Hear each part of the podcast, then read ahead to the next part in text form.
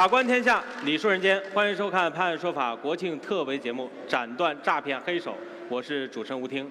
在这儿，我们首先感谢中国工商银行重庆市分行、中国农业银行重庆市分行、中国建设银行重庆市分行、中国民生银行重庆分行以及中国邮政储蓄银行重庆分行对本节目的大力支持。今天呢，咱们的故事我要从他给您说起。画面中这个小伙子，他叫小何啊，二十三四岁。小何呢，本想着开网店来卖衣服，来获得人生的第一桶金。可如今，他却陷入了苦闷之中。为什么呢？小何开网店不仅没有赚到钱，反而把多年的存款全部付之东流。要说这个事儿，还要从一个电话给您说起。呃，你好，我是那个重庆市公安局刑侦总队的。呃，之前我们在我们一个专项行动查获了一些嗯假冒代运营的一批公司。好，现在我们在梳理受害人当中发现了有你的名字，麻烦你今天下午两点钟到重庆公安局刑侦总队支队来过过，麻烦你过来一趟，我们对这个案子进行一些核核查。正是这一通来自民警的电话，使小何从一个弥天骗局中幡然醒悟。那么，小何是怎么走入骗子的圈套的呢？小何今年二十二岁，一年下来存了一点积蓄的他，便想着靠自主创业来减轻家里的负担。这不，小何在网络平台上就看到了商机，于是他决定开一家网店，小试牛刀。在一年前，我们通过互联网嘛，都晓得在开店，每个月有一定盈利，回来充当自生活费。小何通过网络平台开了一家店铺。作为新手的他，为了把店铺做好，可是没少下功夫。一有空闲的时间，就在埋头研究。通过自己的努力，店铺也算是初具雏形。可是啊，小何却发现自己的店铺服装不太受欢迎，这销量也是寥寥无几。这一下可把小何给。最刚刚开始的时候，是我们自己在搞，都是那种毫不头绪那种嘛，然后然后每个月可能还。卖得出去一两件。就在小何陷入苦恼的时候，一个人的出现给小何带来了一丝曙光。他知道那个公司来嘛，他就说要求我们加盟他们卖他们的服装。很快，小何就和对方取得了联系。对方自称是某知名电商企业有合作关系的正规代运营的公司。要是小何想要托管的话，要先交一笔加盟费。交钱过后，公司会和小何签订合同。合同上也有某知名电商企业的标识。签合同之后，对方就可以帮小何在网络上看管店铺，帮小何上新货品出售，并且还会参与到淘宝的促销活动，帮助小何提升销量的同时，还承诺小何每月会有三千到四千的收入。这些话让小何有些心动。他给我们做出很多承诺，他说：“你看，同样的服务。”你在其他公司可能要一万块钱，你在我们公司只要六千块钱，我们都把你搞定了。在看过对方公司的简介之后，小何发现这家代运营的公司就在重庆，警惕性极高的小何便提出想要去公司实地看看的想法。感觉这公司还是一个初级规模的公司，先打的是三千块钱定金。可是几个月后，小何发现自己托管的店铺依然没有什么起色，销量也没有，人气也没有。店铺的等级也并没有上升，情急之下的小何赶忙联系了托管店铺的人，可是对方回答说，因为小何的钱没有交完，所以在店铺的策划上面会有些不足，要交完钱才会有效果。可是令小何没有想到的是，这钱交出去后，店铺依然没有起色，而这个时候问题却开始出现了，甚至到了后期，有人来买衣服，已经买了哈，然后我在他公司去。去进货的时候，他才告诉我缺货的那种情况。这一下可把小何给急坏了。自己本想着通过开网店赚点收入，可是呢，这网店不仅没弄好，自己把辛苦积攒的积蓄也搭了进去。他感觉自己被欺骗了，多次找到公司讨要说法，但是公司的态度却一直推诿。你每回一催他都说我们还在策划，我们那个策划还没有写好。愤怒的小何感受自己受到了欺骗，但是又苦于没有对方骗人的证据。于是小何只能哑巴吃黄连，有苦说不出，而自己辛辛苦苦开的网店也被小何丢在了一边，不再理会。哎，大半年之后，小何呢接到了一个警方的电话，这也就出现了开头的那一幕。于是啊，这个时候小何才知道自己遇到的可不是什么大牌儿啊，而是冒牌儿的大牌儿。而这个诈骗团伙因为冒牌儿的大牌儿，最终是让小何放松了警惕，步入了圈套。那么话说回来了，面对隐蔽在网络背后的犯罪分子，警方又如何与他们斗智斗勇呢？来，咱们接着往下看。今年的六月份，重庆市公安局刑侦总队接到上级的指示，要求对重庆市内的十二家涉嫌冒名多家知名企业诈骗的代运营公司进行打击处理，一场大规模的抓捕行动就此拉开了序幕。根据公司的窝点，然后受害人的相关信息，组织了全市十二个区县。分局、区县局组织分专案对那个团伙进行侦查。在掌握了他们的犯罪证据以及资金流向后，一场抓捕行动开始了。当办案民警冲进犯罪团伙办公的地点时，这些犯罪分子还没有意识到他们的罪行已经暴露在了警方的视线当中。他们还在利用面前的电脑以及剧本，在引诱新的买家一步步地走入骗局之中。从抓捕现场的视频，我们也可以看到，在一个二层楼的办公室里，大约有四十名犯罪嫌疑人，而他们每个人的面前都有一台电脑，电脑里有行骗的剧本。这些人要做的，只是不停地复制粘贴信息给受害人，以达到骗钱的目的。对了，他公司的每个人员。进行了控制啊，每个人使用他的电脑啊，一一相对应。另几组同时展开抓捕的民警那里也传来了好消息，分布在重庆市的十二个犯罪团伙都被警方一网打尽，主要嫌疑人全部到案，总共抓获了一百八十二名。抓捕行动取得了圆满的成功，民警在他们的电脑里发现了很多与受害者的聊天记录，有些受害人为了向他们交钱，已是债台高筑。把他们当成是救命稻草一样，你说是这些人傻吗？那肯定不是。那么犯罪嫌疑人究竟是怎样一步一步的使他们落入这陷阱中的？合同都是自己伪造的。阿里巴巴，他跟阿里巴巴是没得任何一个。民警发现，这些犯罪团伙的行骗手段可谓是环环相扣。他们所谓的公司在网络上都可以搜到，并且在网页上还会写有经营的类型以及服装的样式。可是呢，您知道吗？这网页只要是给钱，便会有人按照你的要求给你做出来。他只是麻痹受害人，让他们觉得公司是正确的。之后呢，他们会搜索附近好友，然后向他们发送公司的信息。借此开始向您推荐所谓的网店托管，向您展示他们的优惠以及他们所承诺的美好前景。还有分很多档次，比如说交一千九百九十九、两千九百九十九，一直到一万多的都有。在天花乱坠的描述之后，他们会向你出示一份合同，合同上有某知名电商企业的标识，以此来表明他们是正规的公司，并且他们还有办公地点，你可以随时过去查看。他做了一个假的，相当于是假的代理合同来迷惑受害人。您看看啊，也就是说，在你还在犹豫的时候，对方呢会给你发来一张照片，他们会告诉你啊，这是他们的老板，这是去哪儿了啊？去谈投资的，反正是一个挺大的企业。来，咱们来随机问两位观众啊，就刚才那个照片，您看能不能看出问题？呃，我觉得他可能就是看到了个阿里巴巴，就觉得很厉害的样子。就相信了他吧。然后其实从图片上看，我感觉应该就只是个普通的游客照照片，在门口拍了个合照而已。就是他被大牌儿所蒙蔽了。对他一听到大这种大企业，就就放松了警惕，是吧？啊，对。真相却是，这只不过呀，就是一张游客的合照罢了。哎，这个 这有一张图片啊，我来考考大伙儿，能不能发现这个图片有什么猫腻？哎，观众朋友们可能会觉得这图片看起来有些奇怪。可是呢，却又说不上来啊，哪块儿奇怪？那么我要告诉您，这张照片啊，这个字体就是 PS 上去的。要是您再仔细看看，就会发现这个门头和玻璃窗都是不平行的。可是呢，就是这么拙劣的技巧，却往往有很多人还上当受骗了。若是您仍深信不疑，开始打款了，那么你就会隔三差五的收到一些开网店的小贴士。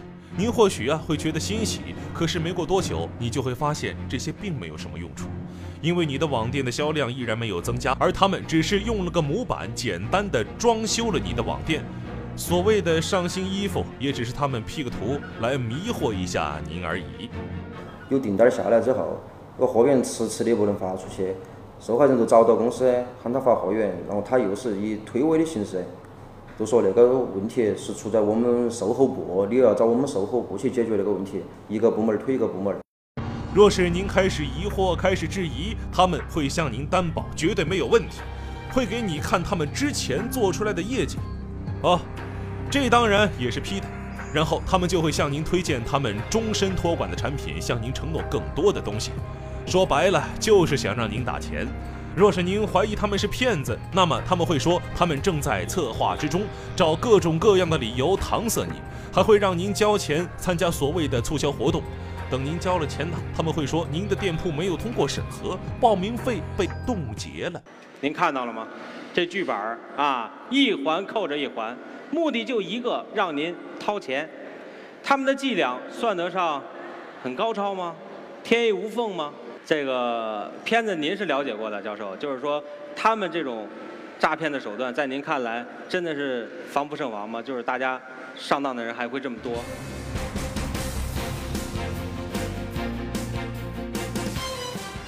嗯，我代运营啊。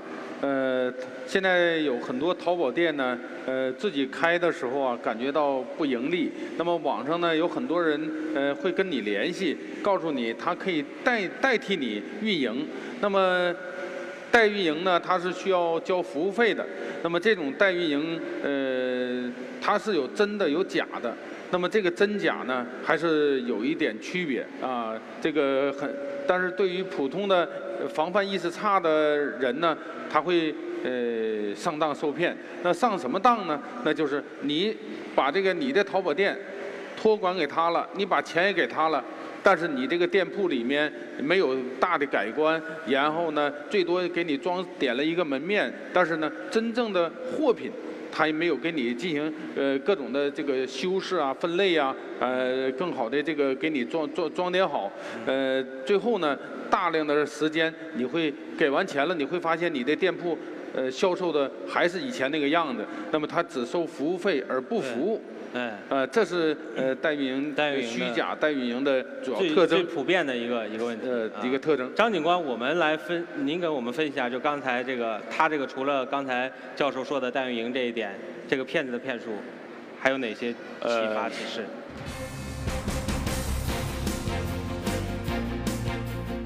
你给他打一定费用过去之后，他会在你的网店上给你购买，给你买，就是闲人自己来买，但买的量不会很大，它是相当于就给你刷单，刷单，刷信用，刷信誉，对他，你看起来，比如今天你给他打了一笔呃服务费之后，他可能会就让他自己公司里边的人啊，他到你网店上来消费，来买几笔，买了之后这个商品呢。还是寄到闲人这里，实际上他是没有损失的。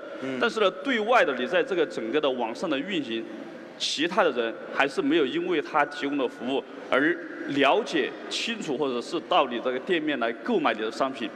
哎，好的，谢谢张警官。所以说呀，稍微心细点儿，自然呢就不会落入骗子的圈套了。话又说回来了，这些欺世盗名的犯罪嫌疑人，现在怎么样了呢？他们又在哪儿呢？咱们接着往下看。在渝北区看守所，记者见到了一个犯罪团伙的头目魏某，二十八岁，四川人。据了解，魏某原来是在一家非正规的代运营公司做业务员。可当他看到只是和别人网上聊聊天就有大笔的收入，便开始琢磨起来。我自己觉得，呃，自己比较适合做这个行业，所以说后来就辞职出来，就自己开公司了。这自己当了老板的魏某便开始四处招人，利用自己之前的工作经验来给员工进行培训，告诉他们如何开始招揽业务。那我们就面对淘宝网进行招商加盟。公司的收入分成是老板占了百分之六十，主管占了百分之三十，业务员占百分之十。整个公司内部的技术人员加起来才只有九人，而一个招商部，也就是从事业务员工作的人，则多达四十余人。可想而知，公司每月六十到七十万元的收入，都是靠着这些业务员招来的。就是搜索那种开店的卖家，就对他发广告，在交流。如今身在铁窗下的魏某还在做着困兽之斗，面对镜头百般狡辩，大言不惭地说自己经营的是正规的公司。呃，开年之后我们就已经做了很多的改善方案，然后预计是在七月份的时候推出的，但是七月十五号我们就被带过来协助调查了。当记者问他为何收了钱，给受害者做出了承诺，却一而再再而三的推诿，拿不出有效的成果时，魏某却给出了这样。呃，因为我觉得做生意的话，它肯定都是有一些风险的，因为作为一个投资者来讲，他也应该有对这个风险有一个。一个评估，包括他自己的一些理性的思考，就并不是说我们百分之百的去讲，他就要这样子去去投入。您听到了吗？本来就有风险，他们自愿的。这就是魏某对信任他的几百位客户的回答。魏某说，他有注册的服装品牌的商标，准备生产服装，可是他却连生产厂家的名字都说不出。他在卖衣服，却连实物都没有。面对追问，他只有沉默。是啊，假的就是假的，不管你伪装的技巧有多么高明，终究带不了真的。那么，面对那些想找代运营的朋友们，又该怎样辨别真伪呢？为此，我们联系了某知名电商企业的负责人，让他来教大家如何练就一双慧眼。凡是敢给你承诺这种，你花很少的钱能得到很大的利润的，一定是骗子。正规代运营合同写的非常清楚，他也不敢给你承诺太多。但是像那个假冒的这种代运营公司哈，他往往就是就一页纸，合同就一页纸。哎，所以说呀，君子爱财，取之有道。就算一时的小聪明得来了不义之财，也终将会受到法律的严惩。再说网络也从来不是法外之地，莫伸手，伸手必被捉。话说回来，问题也就来了啊。这个要请三位嘉宾一起来，我们来聊一聊。就是说，现在很多人还是有想在网上开店去做生意的这样想法，特别是年轻人越来越多了。咱们给他们支支招。嗯，那我先说吧。呃，在网上开店，那么代运营呢是一个办法。呃，也有真的有假的。那么真假怎么区别？我想呢，你注意呃分辨这样三点。第一个呢。代运营，它要从公司的代运营公司的实力来看。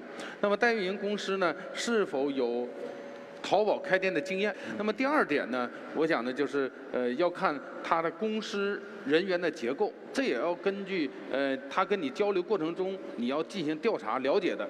那么公司人员结构上怎么区别呢？一方面是公司里面他是。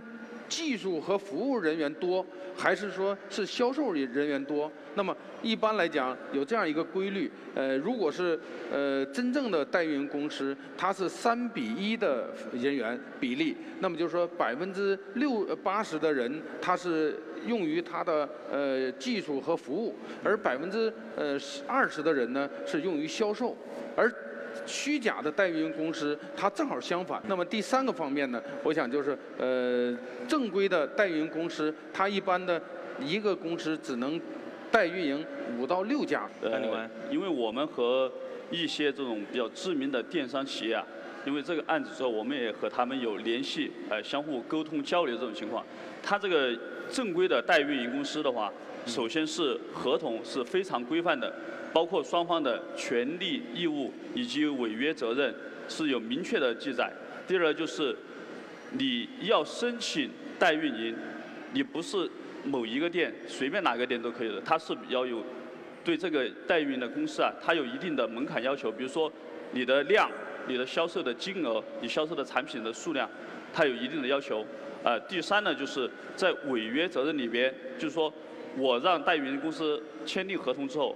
帮我来运营，但是比如说我签订两个月，但是运行一个月之后，我说好不用了，可以了，这个时候我可以终止合同，终止合同以及相应的费用都会有非常明确的规定，呃，然后在本案中的话是没有的，啊，第四个呢就是，他这个代运营一般代运营的公司来和你店店主接触的时候啊，一般会当面来详细的了解你的一些需求。呃，制定你一些个人的需要，呃，还有一些就是我来了之后，我代云公司的客户上门之后，我肯定会提供我一些真实的信息，包括我这个客服的个人的信息，都是需要提供给店家的。然后，那么像现在这种网上的，就凭一个电子的合同，也没有真实身份的这种，大家在接到这种信息的时候，就一定要提高警惕了。嗯，说一千道一万，还是得自己擦亮双眼，对吧？好的，谢谢三位。所以说呀，生活当中，生意场上，无论骗子有多少，骗子想出的花招再多，他们的目的都只有一个，那就是钱。只要是和钱有关的事儿，咱们擦亮双眼，拿不准的多和身边的朋友和家人多商量商量。就好比骗子再怎么演啊，咱们把钱捂住了，不买票，他也没招。好了，今天的节目就到这里了。明天呢，我们将为您揭秘一起伪基站背后的诈骗大案。在这儿，感谢中国工商银行重庆市分行、中国农业银行重庆市分行、中国建设银行重庆市分行、中国民生银行重庆分行以及中国邮政储蓄银行重庆分行对本节目的大力支持。感谢三位嘉宾和在场的观众，咱们明天同一时间再见。